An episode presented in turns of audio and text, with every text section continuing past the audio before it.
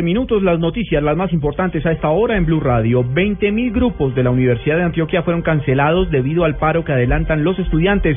Directivas, sin embargo, aseguraron que ningún semestre fue eliminado. Nos informa en Medellín Lina María Zapata.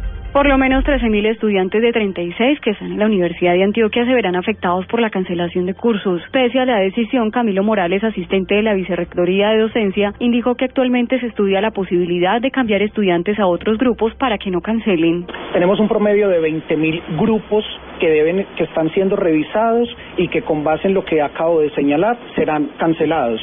Son grupos y no cursos. Me explico. Es muy posible que haya un curso, una asignatura que tiene varios cursos en virtud de varios horarios programados. Entonces, cada uno de esos horarios, cada uno de esos cursos se está evaluando. Diego Sierra, jefe de admisiones y registro de la UDA, advirtió que los estudiantes no deberán pagar de nuevo el año entrante el curso que cancelaron. La Facultad de Ingeniería es una de las más afectadas por el paro. En Medellín, Lina María Zapata, Blue Radio.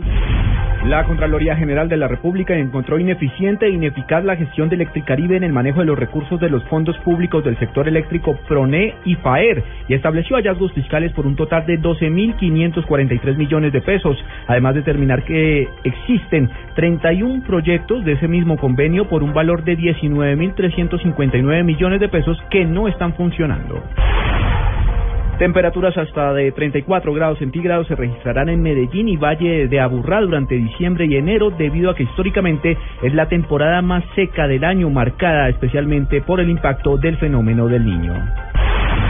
En información internacional, el volcán nicaragüense Momotombo entró en erupción luego de 110 años de calma, esto tras registrar una nueva explosión con gases, ceniza y lava. Ampliación de estas y otras informaciones en blueradio.com. Continúen con Blog Deportivo.